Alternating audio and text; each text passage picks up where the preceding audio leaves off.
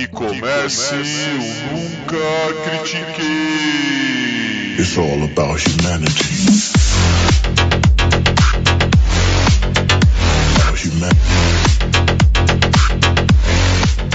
Boa noite, bom dia, boa tarde. Bem-vindo a mais um episódio do podcast esportivo embasado, não jornalístico e zoeiro. Eu nunca critiquei. Eu sou Maurício, the host with the most, o seu Pit Sampras desse episódio. E comigo, o meu André Agassi de hoje é o Arthur Pinde. Como é que você tá, Bidão? Você é o careca ou você é o cabelo rosa? Que absurdo, que absurdo, cara. André Agassi, é isso que dá deixar a introdução na sua mão. Boa noite, bom dia, boa tarde a todos. Pô, escolhi o número 1 um pra você, vai? Você escolheu o número 1, um, pouco polêmico, graças a Deus, né? Que é o plano desse episódio inteiro. Talvez, quem sabe. Vamos lá. Galera, estamos aqui hoje para falar de Australian Open e a gente está aqui com convidados muito especiais que, Maurício, eu quero que você introduza eles aqui pra gente. Sim, nós estamos aqui com já um recorrente aqui, o Bruno Feola, e a nossa Maria Esther Bueno, Priscila Pazos. Aí sim! Gostei, amei. Olá, gente, tudo bom? Sejam bem-vindos. Como estão hoje? Prontíssimos? Prontíssimos.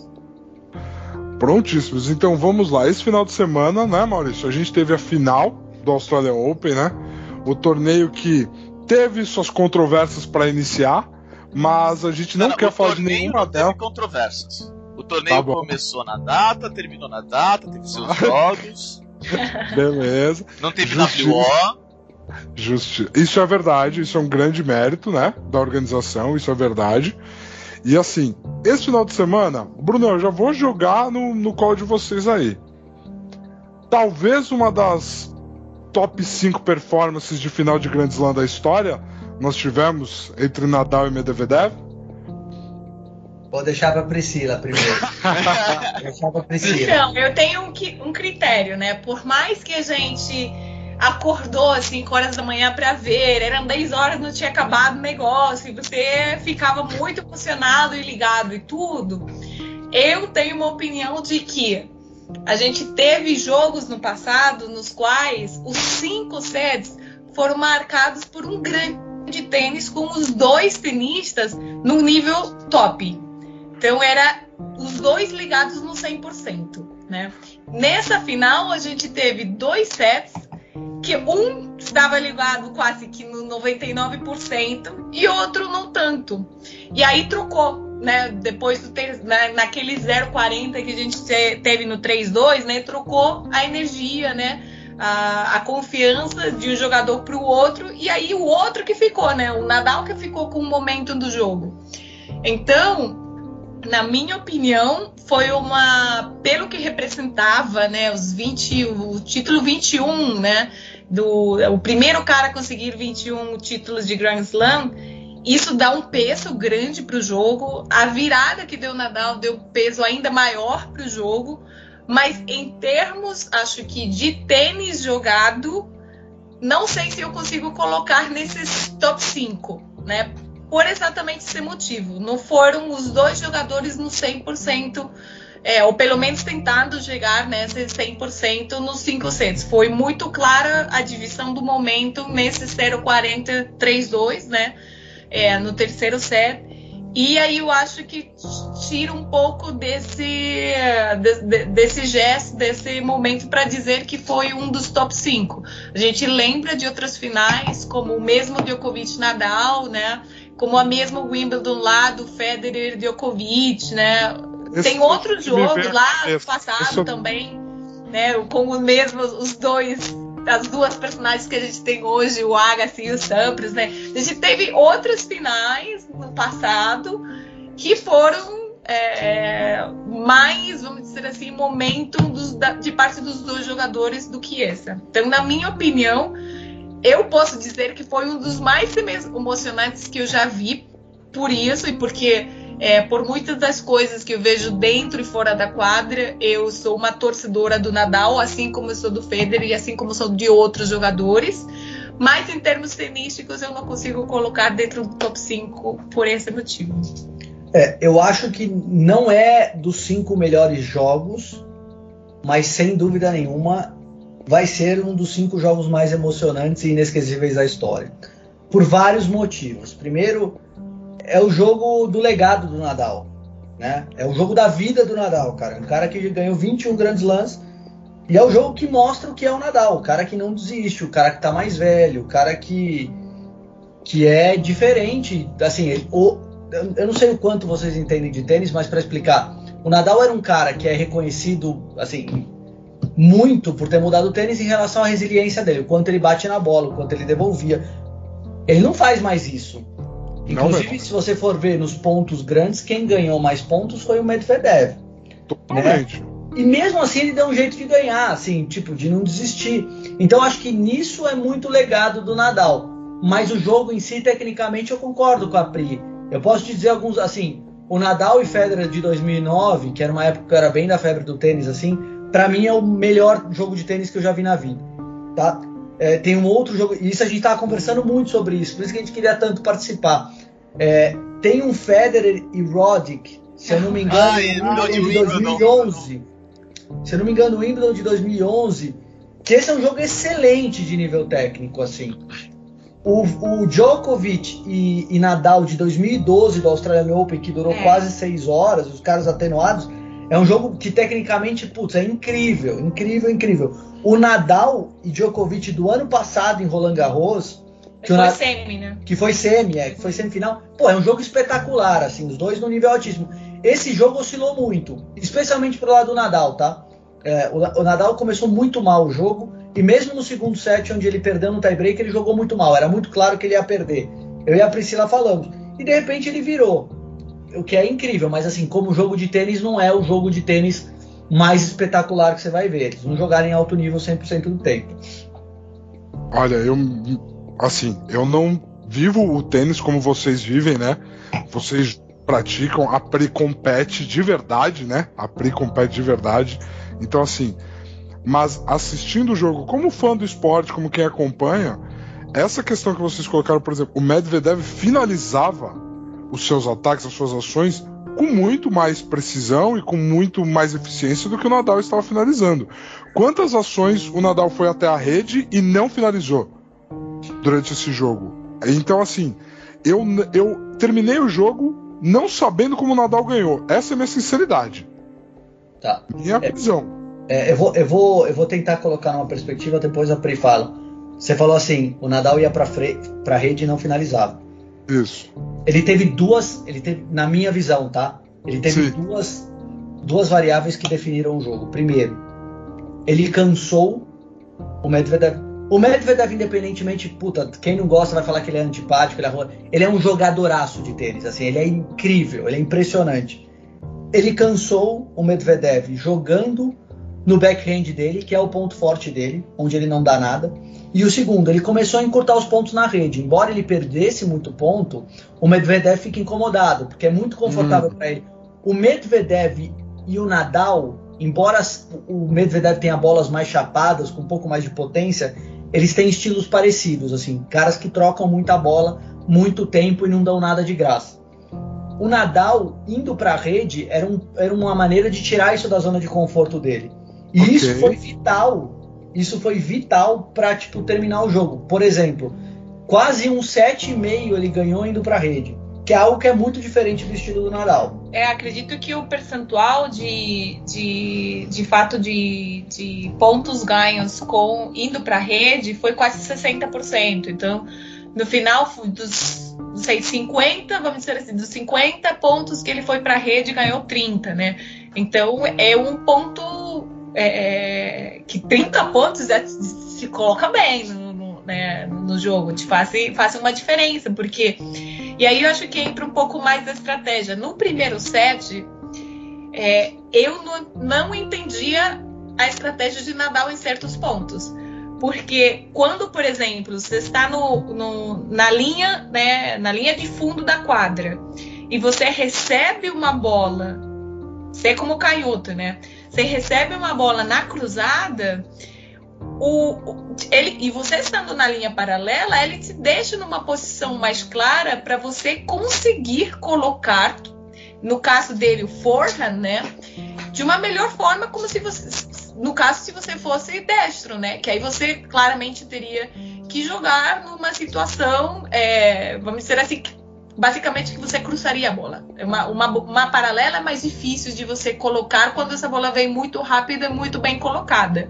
Né? O, o teu golpe de segurança é a bola de forehand cruzada. O que o canhoto nesse momento, ele vai estar em outra posição. Ele pode perfeitamente mandar uma paralela, porque o golpe forte dele vai estar um pouco melhor posicionado, né? Então tinha pontos nos quais eu via. Só que do outro lado você tem que pensar também quem, quem que está te devolvendo, quem que, quem que está do outro lado da rede. Nesse momento, os pontos ganhos do backhand do Medvedev eram altos. Então, quando o Nadal vinha com essa bola e em lugar de fazer um inside out, que deixava o Medvedev mais na corrida, mesmo e com a quadra aberta, né? Explica o que é o inside out. É aquela Só bola não que, entende vo- de tênis. que quando vem né, na, na tua frente, você se coloca de um jeito que lugar de cruzar, é, é, num, vamos dizer assim, na direção esperada, contrária, né? Ela vai sair, por exemplo, se eu fosse canhoto, vai sair da direita para a esquerda, né? Tá e se bom. eu fosse destro, eu vou fazer da direita para a esquerda, né? Então é como se fosse Da esquerda para a direita. se fosse isso, isso, exato. Então é como se fosse cruzado ao contrário, né? Perfeito. cruzado ao contrário, basicamente. Então, o que eu não entendi era quando colo... essa bola ficava no Nadal e ele ia uma vez no backhand do Medvedev, ia outra vez no backhand do Medvedev, já colocava ele em uma posição bem desconfortável para ele fazer mais uma, né? E aí ele já tinha quadra aberta. E uma das posições que sempre te falam, né, quando você está jogando tênis é, cara, se você tiver a quadra aberta, ok, tem certas jogadas que você vai conseguir fazer o contrapé, mas a maioria das vezes teu golpe de segurança vai na quadra quando você tem a quadra aberta. Então, se Nadal tem um golpe de instar bom, ele tinha a quadra aberta para fazer e ele insistia e insistia e insistia naquela paralela. E o Medvedev devolvia e devolvia e devolvia no backhand e não estava dando certo. Em- Mas assim, entretanto, ele continuava fazendo a mesma e a mesma e a mesma jogada. Entendi. E aí, então, eu falava pro Bruno, eu não estou entendendo a estratégia do Nadal nesse momento. Porque ele está insistindo demais no backhand quando ele está tendo a quadra aberta para fazer um golpe que a gente falaria fácil, que inclusive em outros momentos do jogo a gente viu que deu certo e era o que ele fazia, o, in, o in- inside out com a quadra aberta. Só que quando foi passando né, os momentos do jogo, a gente entendeu o seguinte: quando ele tinha mais ou menos um 30-15 ou um 30-0, ele fazia um tipo de jogada. E aí na próxima ele se arriscava, né? Aí não dava certo, ele voltava para sua estratégia. Então o risco dele, né, a, a margem de segurança que ele estava trabalhando era, vamos dizer assim, não comum, porque a gente, o que vê em outros jogos dele é insistir nas jogadas que vão abrir mais a quadra, né? Hum. Então, pelos primeiros dois sets, isso foi uma coisa que me tirou um pouco do sério. Porque eu falava, nossa, eu não acredito! Ele tá indo contra tudo que eles ensinam pra gente e, e tá dando errado. Então, por que, que ele mantém? Mas aí, quando você vê que ele cansou o Medvedev e quando ele de fato queria fazer o inside out no terceiro, quarto set, já o Medvedev não estava com perna para acompanhar do jeito que ele acompanhava no primeiro. Traduzindo um pouco para uma, pra uma analogia que o Maurício vai entender de cara, assim. Quando você viu The Rumble of the Jungle, Ok. ninguém entende mais ou menos por que, que o Ali no começo abria a guarda para ele. Sendo que, pô, o Forma era o cara que mais batia, mais pegava. E ele fez isso. Tá? Ele fez isso, para entender. E um ponto do tênis que eu acho que é muito legal, e e isso é, é assim, eu, eu amo basquete. O Arthur sabe, vocês sabem, eu sou apaixonado mesmo, é o esporte que eu gosto. Mas tem uma coisa no tênis que me, assim, me deixa apaixonado e que é muito incrível, que não há em nenhum outro esporte, é que a mesma dificuldade que um amador que está começando a jogar tem em um jogo é exatamente a mesma, a mesma que um profissional tem. A bola vai ter mais espinha, a bola tem mais potência, o cara joga com mais ângulos, mas assim, é se a bola vai ser cruzada, se ele vai conseguir dar um slice, se ele vai bater uma bola curta, se ele vai conseguir para a rede. É a mesma. É a mesma. Você consegue ler o jogo independentemente de qual nível você esteja. Entendi. E o Nadal fez uma coisa muito incrível, porque ninguém imaginava que esse era o caminho de ganhar e ele acabou ganhando pelo, pelo cansaço. Cara, mas é, eu vi uma estatística ao final do jogo que torna isso tudo ainda mais surreal. Que é de que ele teve duas viradas de 2-0 na carreira antes desse jogo em Grand Slams. E no Saibro. Cara, e a, É, e a estratégia dele é essa? Isso, teve isso tudo, torna tudo né? mais surreal pra mim.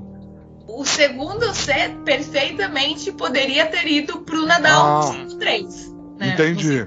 A gente está esquecendo que talvez, assim, esse foi um problema dele muito, muito grande, né? O saque.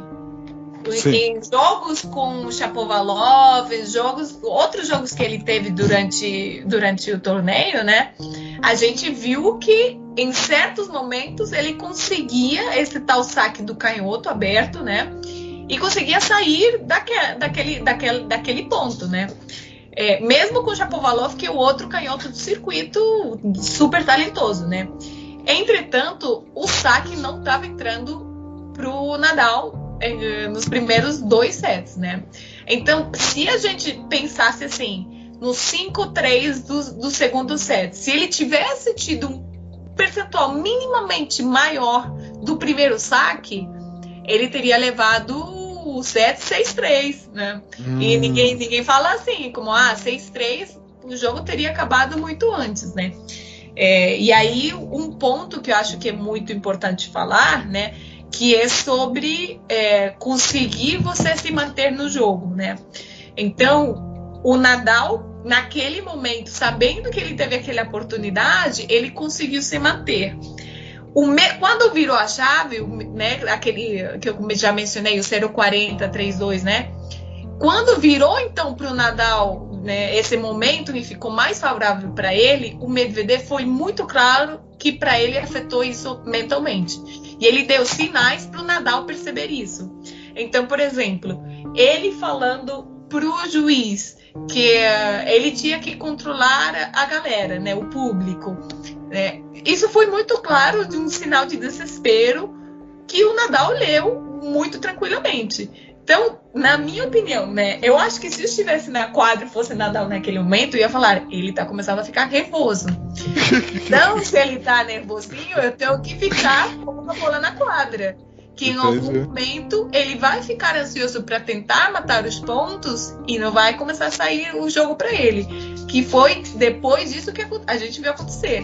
O primeiro serviço do Medvedev te- teve o jogo que o Nadal quebrou ali foi muito claro o primeiro lá do, do quarto set To- todos estavam ficando na rede mas assim na metade da rede não era uma coisa assim que você via que ah, a bola passava e saía ou ah, a bola ficava na fita tinha alguma coisa não a bola ficava na metade da rede no primeiro serviço do Medvedev aí você já sabia que a coisa vinha por um lado descendando então foi assim outro dos pontos que eu acho que foi bem importante.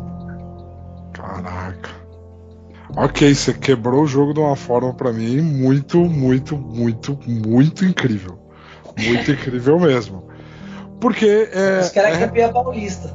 É, exatamente. Por isso que ela é campeã paulista. Por isso que ela é campeã paulista. E aí eu quero aproveitar e perguntar, então, assim, saindo do aspecto do jogo, então, e trazendo pro aspecto assim, você já abriu aqui pra gente quão fã do Nadal você é, certo?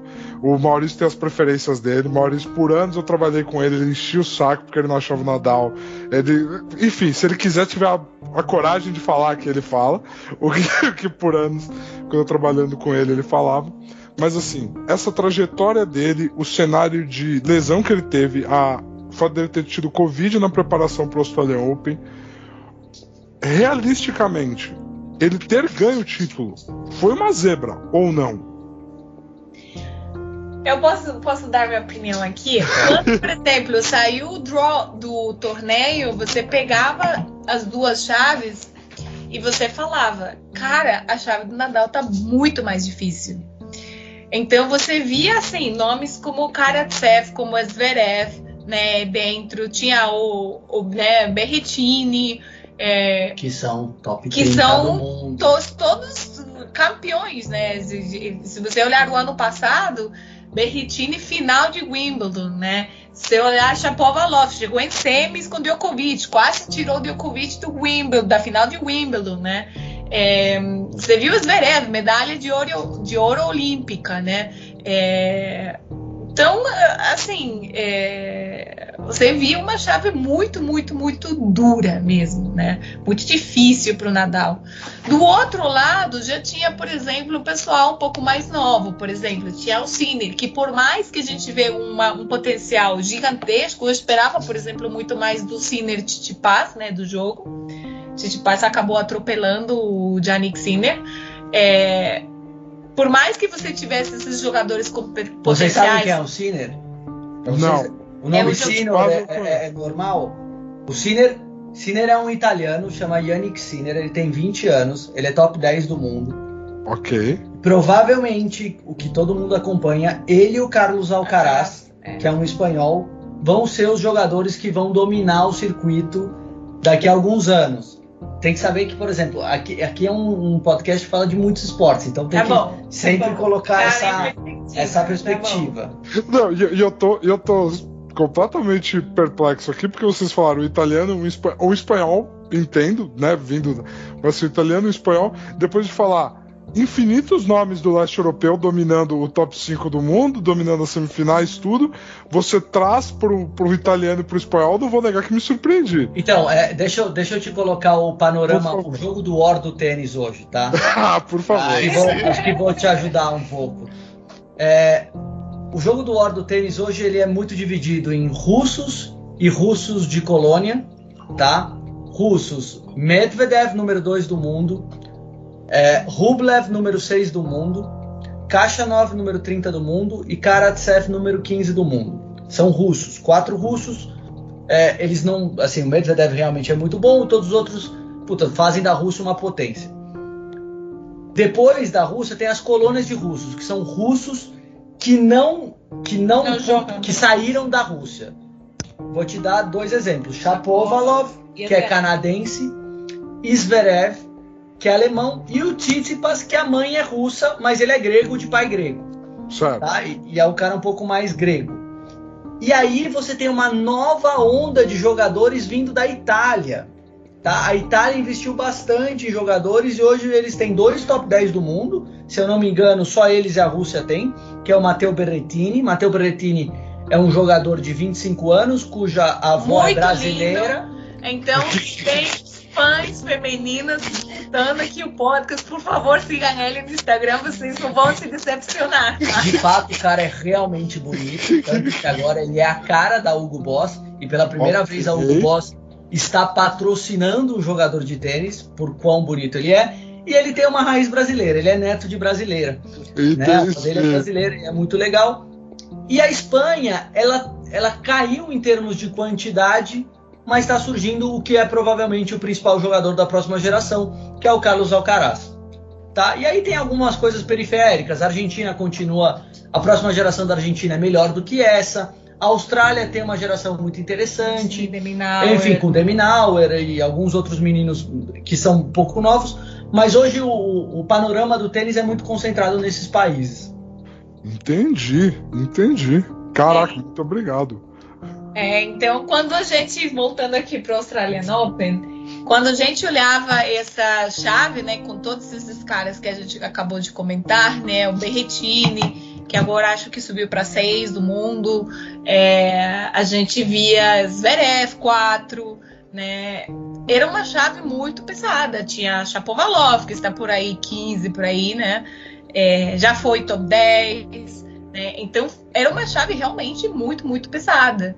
Quando a gente olhava do outro lado, mesmo então com esses jogadores mais novos, né, como como Sinner, como como Tsitsipas, né, Tsitsipas já teve uma o grego, né, já teve uma final ali de Grand Slam com o Novak Djokovic, que ele chegou a ficar dois sets, né, essa foi outra virada, né, a gente falando de viradas, foi outra virada. É, Tsitsipas chegou a ganhar dois sets a zero do Djokovic, né, nos primeiros dois, aí depois Djokovic virou, né, É, a gente, nesse aspecto mental, né, a gente poderia falar, putz, o, o, Nadal já poderia ter ficado, caraca, vai estar difícil pra caramba isso aqui. E do outro lado, já a gente esperava mesmo que existisse dessa chave uma possível semifinal aí muito forte entre Medvedev e Djokovic, né? E aí, eventualmente, isso sim colocaria ao ganhador dessa semifinal como o provável ganhador do torneio, né? Porque a gente não dava nada de momentum pro Nadal, né? Você falou, vinha se recuperando de Covid, tinha tido o problema do, do tornocelo mesmo, né? Então, e não tinha praticado quase que nada. A, a prática dele foi o torneio que ele ganhou 250 antes do Australian Open. É, que também foi uma final ali é, diferente, né? Com o Cresce também é uma final inesperada ali, mas é, acabou e ele ganhou e depois foi para o Australian Open. Então, se a gente colocasse tanto que os odds de apostas para a final estavam muito mais do lado do Medvedev.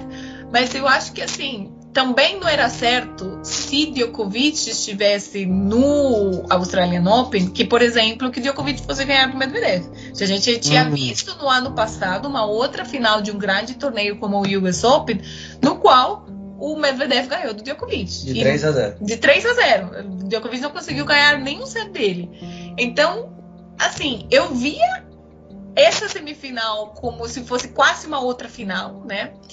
E do outro lado, a chave que provavelmente, se o Zverev tivesse ganhado no jogo de quartas, uma, né, uma semifinal que talvez seja muito dura de Zverev é Nadal.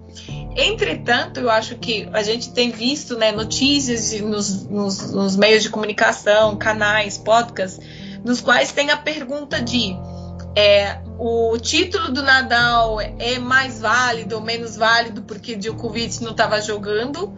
Ou, por exemplo, eu falo, cara, não tem nada a ver. O Nadal ganhou uma chave duríssima, duríssima, duríssima, e ninguém fez essa pergunta ano passado no US Open, quando Djokovic estava estava jogando o torneio e não tinha Nadal, não tinha Federer, tinha os, os outros ali que estavam é, lesionados, né? Então, eu acho que nesse ponto o Nadal tem uma vitória super é, né, linda, é, trabalhada, suada e não tem assim o que falar do ponto assim mental. Preparação faltou, faltou, mas o cara conseguiu no meio do caminho se ajeitar.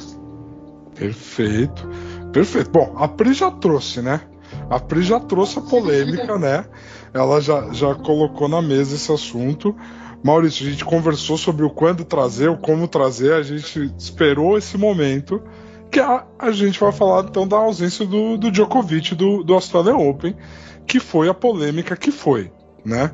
É, a essa altura do campeonato, já se sai notícias, o Bruno até estava compartilhando comigo sobre ele possivelmente estar sim vacinado, né, Bruno? Então, tipo, o que que aconteceu por que que aconteceu, como se deu tudo isso, né? A gente, eu até quero fazer um disclaimer uh, eh, para passar a fala pro Maurício. A gente até nesse podcast aqui vem um momento em episódios anteriores quando o Djokovic lá no início da pandemia organizou aquele primeiro evento, organizou aquele primeiro evento onde as pessoas, onde ele não tinha se vacinado, onde muita gente se contaminou, que foi super polêmico, né? A gente veio aqui criticar ele. E a gente bateu muito nessa tecla. Então, quando vieram as notícias do Australian Open, a gente simplesmente pegou essa carreta, né, Maurício? É, assim, é, desde que começou a pandemia, a gente já vem batendo no Djokovic. A gente não pode esconder isso, né? Tipo, isso. não é a primeira das decisões erradas que ele fez na carreira desde que começou a pandemia, né? Uh, assim, algo que eu, que eu preciso falar antes de começar é assim: é, essas historinhas de ah, não, o Djokovic não tava, o, o, o, título 21 do Nadal não é tão grande. E se fosse o joelho quebrado do, do, do Djokovic? Ninguém ia estar tá falando nada. Não tava lá, acabou, velho. É isso, não, não tem que diminuir porcaria nenhuma, velho. Ganhou, ganhou, tava pro resto do mundo todo lá, velho. Se é uma lesão, ninguém ia falar, então considera como lesão. Não foi, velho. Entendeu?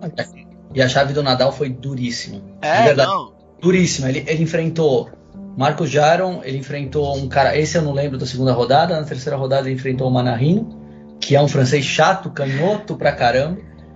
Aí depois ele enfrentou o Shapovalov, que foi top 10 do mundo e foi semifinalista de Wimbledon, um cara, cara, um canhoto assim, dos melhores, para mim o cara mais habilidoso do tênis, mas o tênis tem pouco a ver com habilidade, muito mais com a força mental. Depois enfrentou o Berrettini, que é top 5 do mundo, depois enfrentou o Medvedev, que provavelmente é o melhor jogador do mundo atualmente, tá? Não tem como falar que ele não que ele não não ganhou por causa do Djokovic. Assim, sinceramente, não dá nem para saber se o Djokovic chegaria nessa final da maneira que ele tá, porque ele jogaria com outros caras tão bons quantos, assim. E quase que o Medvedev caiu nesse, nessa chave para um, um canadense chamado Alger Aliassim. É um menino de 22 anos, de, de pais de Serra Leoa e tal, que é um jogadoraço também, que está treinando na academia do Nadal. Então, assim, isso é isso é completamente assim, nonsense falar que tem que ter uma, que tem um asterisco. Contone Nadal. É, não, não dá pra, isso não dá para falar de qualquer maneira, tá? Não dá para falar. Estamos todos alinhados nisso aqui. Estamos todos 100% alinhados nisso. É. Depois, quando vocês completarem do Djokovic, a Priscila tem uma opinião e eu vou dar um contexto histórico em relação ao Djokovic. Perfeito. Tá Perfeito. Então, então, então, Apro então vamos vídeo. Só aproveitando a volta pro Nadal, que vocês falaram bastante, eu, mano, o pessoal falando com muito mais conteúdo, tudo, eu, eu, eu fui deixando, mas agora que voltou eu vou aproveitar, vai. Vou roubar um pouquinho. Que pra mim, assim, durante o jogo, tem duas. Assim, o tênis tem uma coisa que é sensacional. Sabe? Tipo, é um daqueles poucos esportes que, assim, não tem tempo. Ou você ganha de mim, ou você vai perder. Não, não tem como você se esconder. Não tem como você, tipo, aumentar 40 pontos e queimar a gordurinha e acabou o tempo que eu ganhei o jogo. Não existe isso. No tênis, ou você ganha ou você ganha. Você tem que fechar. Entendeu? E é algo que, assim, ficou muito. Tipo, Nadal. O legado dele nessa final, tipo, mostra do tipo. Cara, eu sou Nadal. Eu posso não ser o cara mais técnico, com o tênis mais bonito, aquela coisa que o Maurício normalmente se atrai. e é por isso que eu sempre critiquei ele. Mas ao mesmo tempo, ele tem um coração, ele tem uma, um mental que é sensacional. Entendeu? De falar, olha, eu vou te colocar numa posição que você tem que ganhar de mim. Eu não vou dar isso aqui para você. E eu também não vou, tipo, é, engasgar. É isso, cara. Você vai ter que ser melhor do que eu hoje. Não vai ter outro jeito. Né? E uma outra comparação, Bruno, que eu, que eu tava pensando, era um pouco mais antiga até, era no caso do Emerson Fittipaldi com o Jack Stewart, que o Emerson falava: "Ah, durante uma corrida, eu sempre mostrava o meu carro pro retrovisor do Jack Stewart na minha frente, toda vez na curva 6, toda volta na curva 6, mas eu nunca ia ultrapassar ele na curva 6, só que ele não sabe. Então ele sempre força um pouco, ele força um pouco, ele gasta pneu. Lá pra frente na volta 43, na curva 17 eu ultrapasso ele e ganho a corrida. Entendeu? Então ficou algo assim para mim quando vocês começaram a explicar que, mano, por que, que ele tá fazendo isso? Por que, que ele tá fazendo isso? Mano, é possível que o Nadal tá fazendo isso. Mas era porque, tipo, no fundo ele tinha aquela, não, relaxa, eu tô só me preparando para algo bem mais pra frente. Então, é. Cara, não, não, não, não tenho o que falar. Tipo, Nadal jogou demais e, tipo, jogou o estilo Nadal mesmo que, que, que foi da, da carreira dele, sabe? É. A única coisa que eu discordo com você é o Nadal jogou muito feio, mas a capacidade de melhora do Nadal é impressionante, cara. É, o Nadal hoje joga bonito. Tá? O Nadal hoje sim, tem sim. um tênis vistoso. Por exemplo, o Medvedev dizem que joga muito feio. Eu acho sensacional, mas não é muito plástico o jeito que ele joga. Mas hoje o Nadal tem golpes mais plásticos, assim. Ele não só corre atrás da bola. Ele, ele realmente ele evoluiu muito como jogador, cara. É muito difícil um atleta do alto nível como ele evoluir tanto como ele evoluiu. Ele ganhou jogando na rede, cara. Ele não chegava perto da rede. É, não, ele nunca primeiro título dele. ok, ok, ok. Perfeito. Então, Nadal estabelecido que a conquista dele não tem o menor asterisco e não existe sentido de se ter uma conversa sobre ter um asterisco. Não existe sentido disso. Mas existe a conversa do qual é o futuro agora para um tênis que tem na figura do Djokovic o número 1, um, certo?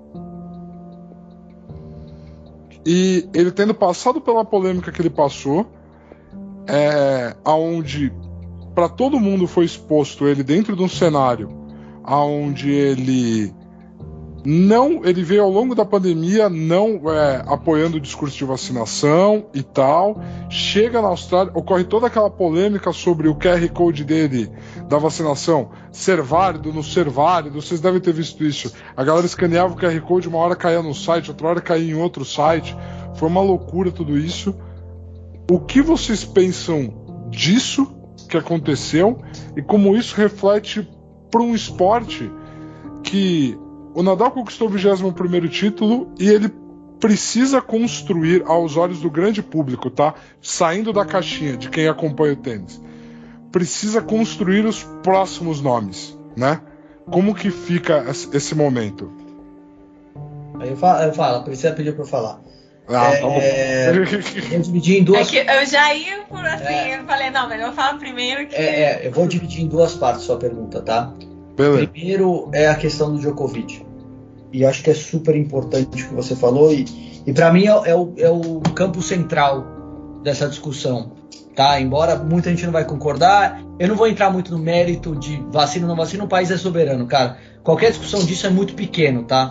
E é muito ínfame. Se a gente, se a gente, se a gente fosse minimamente assim racional, essa discussão sequer existiria porque ele não poderia entrar. Ó. A decisão do país é soberano, ok? Mas a questão do Djokovic de chamar atenção de ser um cara outlier, assim, em relação a esse outlaw, mais do que qualquer coisa, tá 100% atrelado com a necessidade de atenção dele. Ele vem, só para colocar numa perspectiva, isso é uma visão minha, ele vem de um produto de tênis onde o Federer e o Nadal apareceram, onde as redes sociais a divisão não era tão grande. Então esses caras concentraram muito a atenção. E o Djokovic, a gente pode dizer um monte de coisa sobre ele como pessoa. Como jogador de tênis, ele é o cara que pagou o preço, tá? Ele jogou contra os melhores da história e é melhor que os melhores da história, quer vocês queiram ou não. Um exemplo muito básico disso, tá? 18 dos 20 grandes lãs dele ou foram contra o Nadal, ou foram contra o Federer, ou foram contra o Murray, que tem 11 finais de Grand Slam. O Federer tem acho que 8 e o Nadal acho que tem 14 só pra gente entender de quem que a gente tá falando, tá? Beleza. É um cara muito grande. E ele não se sente, e isso é muito complicado, ele não se sente reconhecido pelas coisas que ele fez da maneira que o Nadal e que o Federer são. E isso faz com que ele se mostre, tipo, sempre querer mais, um pouco mais. Esse, no final, é o cerne da questão. Tá? Tem algumas coisas. E aí ele acaba perdendo a mão. Ele, ele realmente perde a mão. Qual é o exemplo mais básico disso? Na final do US Open do ano passado, onde as pessoas estavam torcendo para ele e ele começa a perder o jogo, ele toma 5 a 0 no começo, ele chora de agradecimento às pessoas, que as pessoas estavam torcendo para ele. Terceiro no terceiro set ele chora. Então ele sempre tem esse lugar de querer aceitação, isso é um pouco tipo outlaw assim, sabe? Fora da lei. Essa é a principal questão do Djokovic. Eu já vou entrar aqui direto, não sei qual era o segundo, o segundo ponto que você vai falar. Entretanto, eu não posso colocar, por exemplo, uma. Você mesmo fala, eu não posso ser atemporal, né? é o tempo no qual ele jogou, ele, ele, tinha que enfrentar esses caras daí. Assim como o Sampras, ele tem 14 grandes slams, e na época era um feito ele ter né, 14 quando os outros caras não estavam nem perto. E a gente sempre a, fala, né, de ah, Sampras, Agassi, mas Agassi tem 7.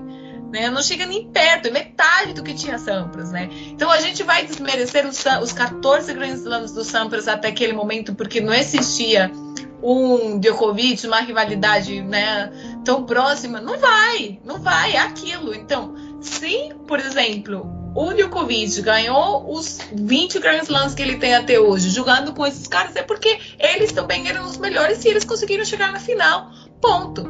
Eu não acho que eles é melhor ou pior. Eu acho que hoje, olhando dentro da quadra, ele jogando, ele é um jogador um pouco mais completo que o Nadal e que o Federer, né?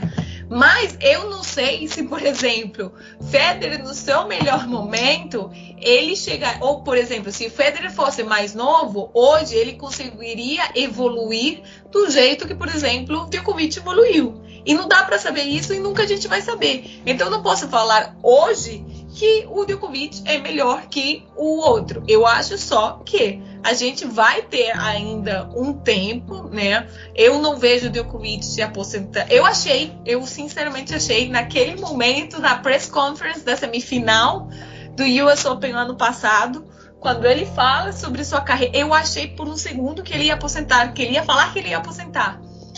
E eu acho que, no, assim, na final, ele falou: eu vou jogar esse jogo, né? Na semifinal, essa press conference, para contextualizar, ele falou assim: eu vou jogar o, part... o jogo de amanhã, né? O... como se fosse o último jogo da minha vida, como se fosse. E todo o resto que ele falou depois foi exatamente dando contexto, como assim, de fato, se ele, se ele fosse naquele momento, naquele jogo, e ele ganhasse, ele, na minha opinião, ele ia aposentar. Do, ele ficou naquele aquele, aquele conference assim, ele não conseguiu, né? Aí ele ficou assim, nesse choro ali e tal, ele se sentiu apoiado e tal, mas eu, aí eu entro no outro ponto que eu queria né, tocar, que é, cara, você constrói uma carreira não é por um jogo, né? Você constrói isso ao longo do tempo. Então, se ele quer ser que, né, aceito, é, querido, amado pela, né, pelos fãs e tal, do mesmo jeito que, por exemplo, o Federer, que tem sido eleito como o jogador mais querido e tal pela, pela torcida por 19 anos seguidos, se ele quer ser isso, ele tem que demonstrar isso também na quadra e em todas as coisas que faz. Não é como ele, né, que sempre quer fazer uma associação independente de jogadores, que ele traz o debate para mudar o número de sets que o tênis deve ser jogado, por exemplo, em Grand Slams. Ele quer trazer para o melhor de três, né? E não como é hoje o melhor de cinco. Então eles ficam o tempo inteiro gerando polêmicas que é claro que, por exemplo, quando você entra com. E sempre falam, né? Tênis é o esporte. Eu não gosto disso porque parece até machista, né? Mas vamos colocar na época antiga, né? Esporte de cavalheiros, né? Eu, eu trago também o esporte de damas, né? Uhum. Então é um esporte no qual por exemplo, a gente, quando é amador, né, e vai jogar, mesmo em finais de torneios assim, você não tem juiz, né? Você, você faz os gols do jogo, se a bola foi dentro, se a bola foi fora. Você confia que o outro jogador está jogando da forma certa, da forma honrada. Então, já a base do jogo, quando você é criança, você vai ter que fazer esses calls né, certos. E, e, você vai construindo isso ao longo da sua carreira. Então, quando ele chega e entra, né, e você vê um monte de aquele torneio lá no meio do, da pandemia, né? Um monte de gente contraiu Covid e tal. Ele começa a fazer umas outras coisas extra-quadra e que chega a afetar também o que ele faz dentro de quadra. A gente lembrando-se o jogo com o Fritz no US Open, etc. Então, assim, você. Aliás, faz, né? Faz dois torneios do US Open quando ele foi expulso por bater, né? Uma bola fora de quadra e ele, com essa bola, atingir uma das juízes de linha, né? E ele foi expulso do torneio e esse US Open acabou ganhando o Dominic Thiem, né? Bom, é, a gente diz por tudo isso, né? A gente nunca viu o Nadal arrebentar uma raquete em quadra, né? Se quando é, o Nadal é perguntado de por que, que ele nunca arrebenta uma raquete, ele fala: o erro não é do, do equipamento, o erro foi meu. Então por que, que eu tenho que castigar o equipamento com que eu jogo por isso, né? Então eles constroem, né? A, a carreira deles foi construída de um certo jeito né, com respeito, com, com admiração para o jogo, com respeito para a torcida também, que faz com que você separe, né? É, não tem, não tem, não tem essa, né? Quem é, quem é aficionado, né? Quem é, quem, quem torce, quem acompanha, eles de fato, né? A galera vê de um outro jeito o jogo. Então, no final a Priscila acha que é causa e eu acho que é o efeito. Tá? Mas, mas assim, é, a única coisa que eu acho que é super importante comentar, tá? E não é uma defesa do Djokovic, porque eu acho que ele tá totalmente errado nesse ponto. O Djokovic não é um cara só ruim, tá? O Djokovic ele surgiu como o cara mais simpático do circuito. Sim. O Djokovic é a pessoa principal responsável por, pelo tênis de cadeira de rodas estar no circuito, tá? Se você pegar qualquer entrevista com Dylan Alcott, não sei se vocês conhecem, que é o australiano, que é o maior atleta de cadeirante de todos os tempos e tal Ele sempre agradece muito o Djokovic. O Djokovic tem um papel assim importantíssimo na integração da antiga Iugoslávia, mas assim importantíssimo, desde reformas é, na Bósnia até ter um técnico croata, que é algo que nunca, é, nunca aconteceu. Mas ele é um cara que precisa de atenção, e ele é um cara que precisa da validação dele, como teve o Federer e como teve o Nadal. Isso nunca vai acontecer, eu acho que é algo que frustra bastante ele. A única coisa que eu acho que é um pouco superficial todos os julgamentos dele. Ele não é um cara só ruim, e ele não é um cara só bom, e ele erra muito. Ele é o cara que pagou o preço, ele é o cara que fez coaching, tá? Para vocês terem uma ideia. E é real, é importante saber isso, cara. Ele é um cara que foi operado sem anestesia no pulso. Porque ele, ele segue um coaching lá, sei lá, um prembaba, não sei o nome do negócio, que ele não deixa que nada entre no corpo dele. Cara, mas aí. Mas toma vacina. É por isso que ele não toma vacina, entende? Então é importante saber isso antes de julgar, puto, o cara é direito, o cara é esquerda, enfim. Não é, não é isso. O lance dele é isso, cara. Ele é um cara que precisa de aceitação. E ele toma, ele toma decisões erradas, coisa que ele não faz na quadra. Mas, mas aí, aí é, é, é, o que eu penso que ele se perdeu no personagem. É tipo um Kyrie Irving dentro do total, universo não, total, da NBA. É isso mesmo, mas é isso, ele se perdeu totalmente no personagem. Ele é um cara que se perdeu total mesmo. É, é, é, tanto que eu, assim, eu comecei jogando tênis como o Andy Murray era o cara chato, o Djokovic era o cara legal. Isso. E o Andy Murray é um cara muito legal. e o Djokovic é um bosta, entendeu? Cara, é isso, realmente. Realmente é, é esse o cenário. E a gente não queria que fosse isso. Eu, Maurício, quando rolou o evento lá e a gente trouxe aqui no podcast o torneio que ele organizou, a gente estava desolado, porque o Djokovic era um dos nossos caras preferidos. Ele morava aqui no nosso coração. Era... O Maurício ficou destruído. É, na, na, época que era Federer, Nadal, Djokovic e Murray, eu era Djokovic. Sempre fui Djokovic. É, não, ele é o terceiro, mas ele vai ganhar. Tenho certeza vou, que ele vai ganhar. Eu vou falar, eu vou falar uma coisa muito muito polêmica aqui, mas eu realmente acredito nisso. O Djokovic é o atleta que tem a mente mais próxima do Jordan que eu já vi. Real. Uh, uh. Real. Esse é o cara que pagou o preço por tudo para chegar no lugar que chegou. Tá? Polêmico mesmo. Quer? ok. Ok. Agora, okay. fora da quadra, ele faz essas merdas que ele faz, entendeu? Mas dentro da quadra, ele é o cara que, sim, ele não era o melhor. Ele teve que treinar pra cacete. Ele, puta, ele, ele pagou o preço, cara. Ele ganhou do Nadal em Roland Garros, assim, jogando melhor que ele, sabe? Não é todo mundo que consegue fazer isso. Mas fora da quadra, como ele precisa dessa aceitação, ele começa a fazer cagadas. Entendi, entendi, entendi. Me colocou numa outra perspectiva. Essa do coaching, principalmente, é surreal. É absolutamente surreal. Não, assim, eu mostrei pra Priscila, o Priscila não acreditou ele falou na pandemia. Priscila, fala você o que ele falou. Não, eu que encontrei um vídeo é sobre a água. Sim. Tem, né, um vídeo, né, sobre. Ele fez uma live de quase uma hora, ele não conseguia aguentar mais do que 20 minutos aquilo. Mas ele fez uma live que ele, com esse coaching lá, e pode buscar ali o vídeo no YouTube. Você coloca Djokovic, Water, mais alguma coisa, ele vai sair. Ele fala que o poder da tua mente é tão forte de que se colocassem um, um, copo de água contaminado na tua frente, você consegue preparar seu corpo de uma forma que ele vai se, né, ele já vai saber que ele vai receber uma substância, né?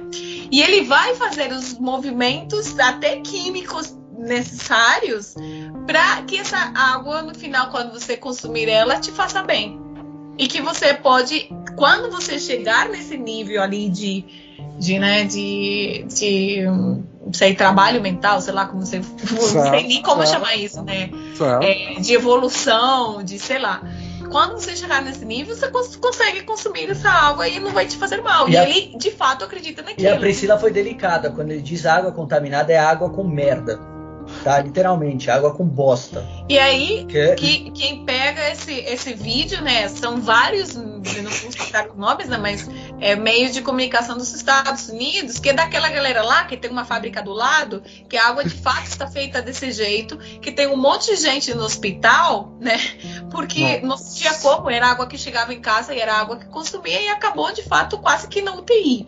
Então você tem um cara que, eu, em teoria, o exemplo, né, é, é quem a garotada vai ver, né, que vai se espelhar é, porque tá vendo tênis, é o número um, porque provavelmente a gente não chegou nesse ponto, mas provavelmente vai perder né, esse número um Sim. agora, porque ele não defendeu os dois mil pontos do Australian Open, que ele ganhou ano passado, né? Então é, isso vai acabar mudando um pouco ali nas próximas semanas. É, e que é, é, é quem né, é referência hoje, né? E você fala, como é possível, né? E, enfim, esse tipo de coisas que deixa ele a imagem um pouco manchada, mas eu no que o cara tal acredita. Então, assim, é complicado, né? Porque é, a gente não pode tirar o jogador excelente que ele é dentro de quadra.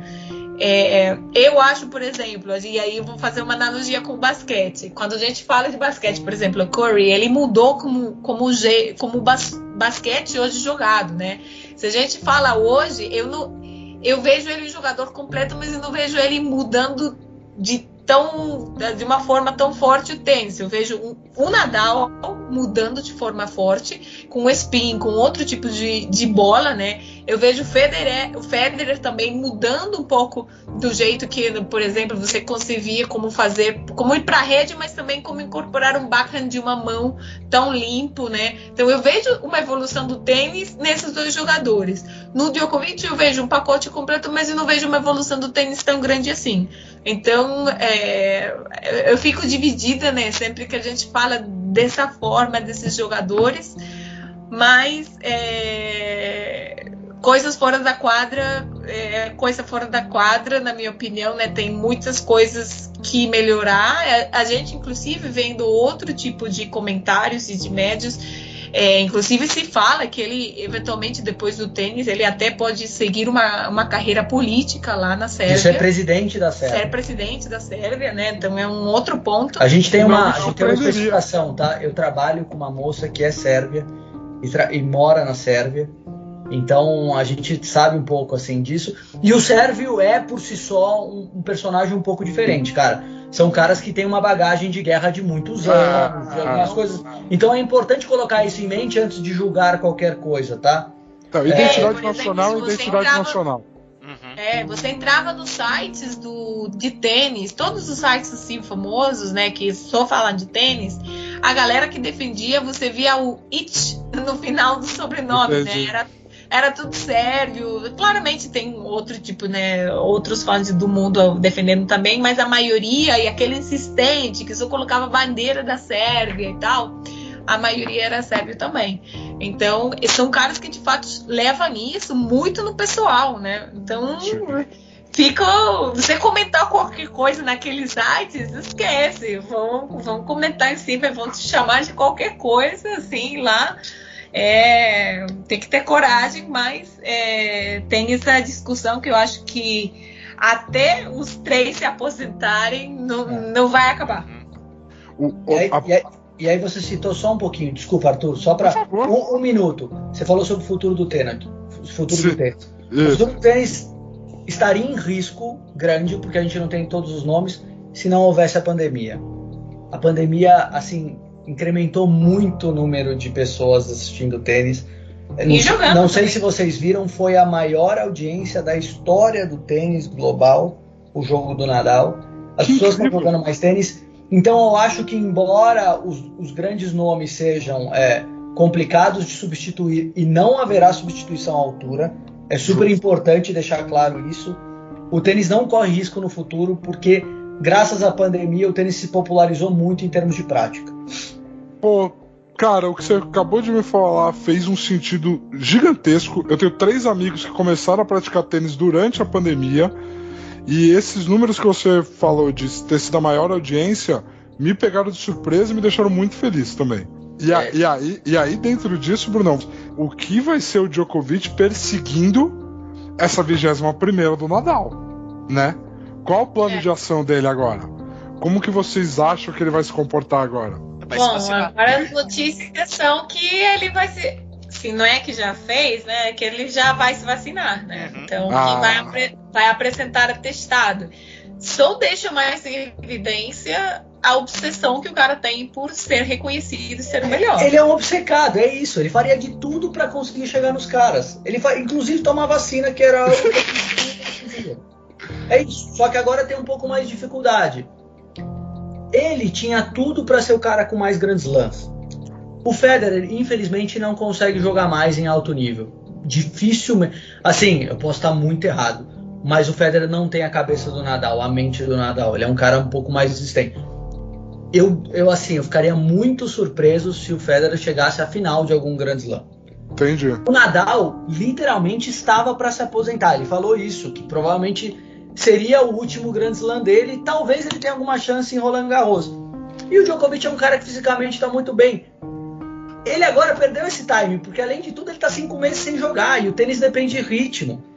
E ele não vai conseguir jogar nos Estados Unidos, porque os principais torneios são na Califórnia, em Nova York, em Miami, e exige a vacina. Ele Sim. não vai conseguir jogar.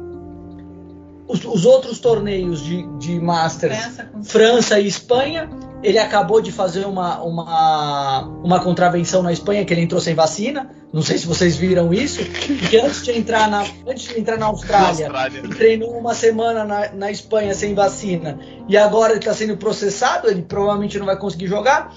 E a França já falou, tá voltando um pouco atrás agora, que ele não joga sem vacina. O único torneio que ele tem para jogar é o Wimbledon, porque ele consegue fazer quarentena. E ele vai ficar oito meses sem jogar. Dificilmente ele vai conseguir ganhar. E tem alguns caras agora. Ele tem 35 anos, ele tem nossa idade. Que é mais pesado. porque O tênis é um esporte muito físico Uhum. dificilmente ele vai conseguir ter os mesmos resultados que ele é, por melhor que ele seja. Então ele, vai, ele é capaz de terminar a carreira dois slams atrás do Nadal, porque o Nadal ainda tem o Roland Garros. Caraca, nossa, quando você coloca assim, realmente. E pensa que o Medvedev vai vir jantando, velho. Vai, que nem você falou, vai pegar ritmo, mesmo perdendo, mano, vai ser um final, final, final, fudeu, velho. Cara, o, o, o Medvedev é um cara assim, tá a ponto de. Se ele aprender a, a jogar no Saibro, ele, cara, é o cara mais perigoso no Saibro, porque ele devolve tudo. Entendeu? Entendi. Ele é um cara muito difícil. Vai lá, Pri. Manda, Pri. Não, não, eu, eu, sou assim, pensando aqui, né? é, sobre, sobre esse ponto, eu realmente eu não sei, por exemplo, se ele vai perder esse ritmo todo. Eu acho que ele tem as condições para ele voltar em grande nível, mesmo ele passando cinco meses sem jogar. É, tudo bem que é, é ritmo e tudo, mas ele naquele momento que ele parou, de não ser pela final, que de fato ele estava muito fora do ritmo dele, mas eu acredito que isso não tenha nada a ver com físico, isso foi tudo mental, né? Ele Ok. vai estar com mais sangue, sangue nos olhos, né? Então não vai ser esse negócio mental que vai tirar ele de lá, vai ser de fato o, o, o ritmo, o, o jogo, e não é o que falta nele, né? É, ou pelo menos até onde a gente viu, né? Se a gente comparar é, o, né, as, ca- as carreiras dos três, né? Pensar em lesões, em tempo que eles estiveram fora, tudo isso, o Djokovic foi o que menos sofreu nesse ponto, né? Comparando Djokovic, Federer e o Nadal, né?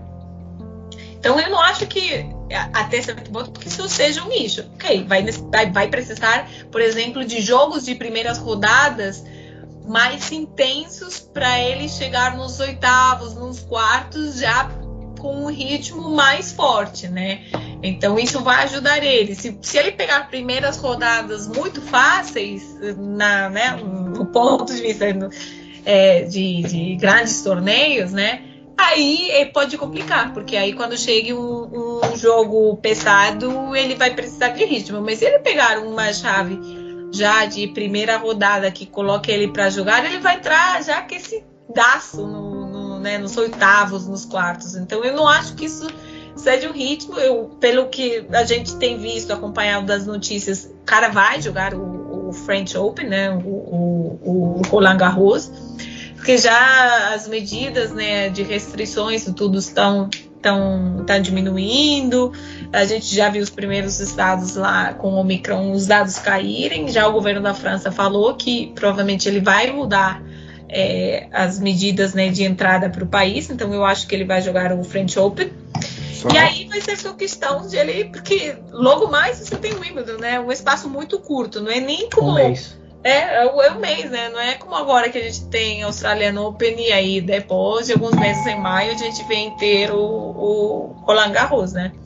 É, claro, tem a temporada ali antes do Saibro, né? A gente tem torneios super importantes como Madrid, Monte Carlo e tal, mas é, cara, eu acho que ele vai ele vai estar assim so, sobrando, sobrando mesmo para chegar. Você pegar com os outros caras, por exemplo, a gente vai falar aqui do norueguês, Casper Ruud, que é um cara que geralmente é muito bom de saibro. E que treina na academia E do que Nadal. treina na Depois a gente academia pode do falar um pouco Nadal, sobre né? isso em outro episódio. Pô, não, não chega, cara. Zverev depende muito do dia. É, Titipaz, é, pode ser também, né? Mas sempre fica na dúvida, né? Então, eu- Posso, posso acrescentar só uma coisinha Claro. aqui? Tem uma questão bem importante que eu acho que assim é.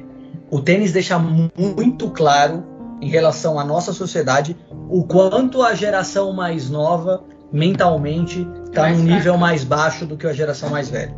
tá? Ok. E a vitória do Nadal diz muito sobre isso. Ok. Tá? A vitória do Nadal diz muito sobre isso. E como o tênis é um esporte individual, a gente começa a ver um pouquinho, um pouquinho disso também, tá? É, eu não sou muito fã de Fórmula 1, mas a gente vê na Fórmula 1 também do Hamilton e algumas outras coisas, o quanto isso afeta, tá? Certo. Então isso, isso é uma variável importante. Essa é uma variável Priscila tem muito razão importante. falar. Essa é uma variável muito importante. Porque do jeito que a Priscila tentou, é, é o otimista, né? E a, pessim, a, a otimista e o pessimista, né?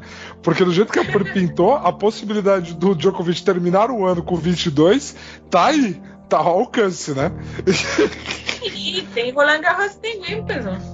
Ah, Do jeito que está hoje, né? Sim. Mas se co- assim, a pessoal que trabalha com economia, economia falaria ceteris paribus, né? Tudo mais constante. A gente falaria hoje que só ele tem né, esses dois para jogar. E o US Open hoje não jogaria, né? Então Certo. esses dois, é, eu vejo. Ele ganhou ano passado, né? Seria o defending champion de Roland Garros. De Justo. Wimbledon também, defending champion. Então como você vai, tipo, underestimate, né? Diminuir um pouco a chance desse cara lá. Não pode. Na minha opinião, não Perfeita. Perfeitamente. Pri, Bruno, muito obrigado pela presença de vocês. Muito obrigado pelo tempo de vocês. Muito obrigado por todo o conhecimento de vocês.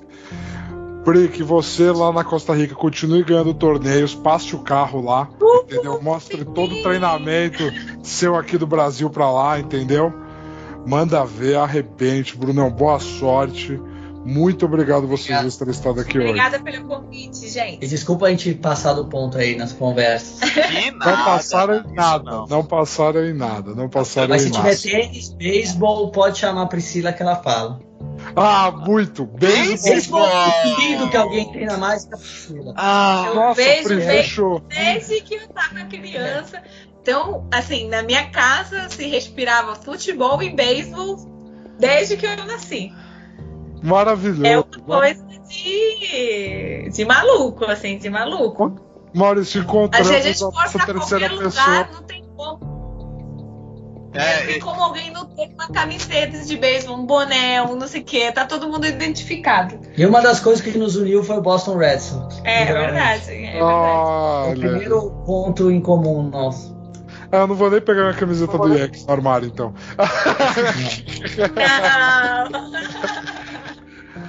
Ai, gente, muito obrigado. Obrigado mesmo pela participação, pela parceria. Muito sucesso pra vocês. Maurição, com você o fechamento, meu querido. Pô, cara, você já fez todo o fechamento, vai deixar o quê?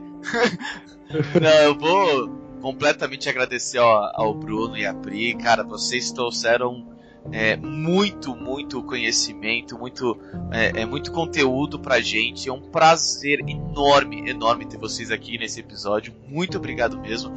Cara, aonde vocês forem, o que vocês fizerem, o maior sucesso pra vocês. E, cara, tem, tendo um 5G, um Wi-Fi, cara, mano, falar de beisebol, eu vou- eu vou poder falar de beisebol, cara, nesse podcast. Não, eu com certeza vou convidar. E você pode ter certeza absoluta. Amei, amei mesmo. Muito obrigado.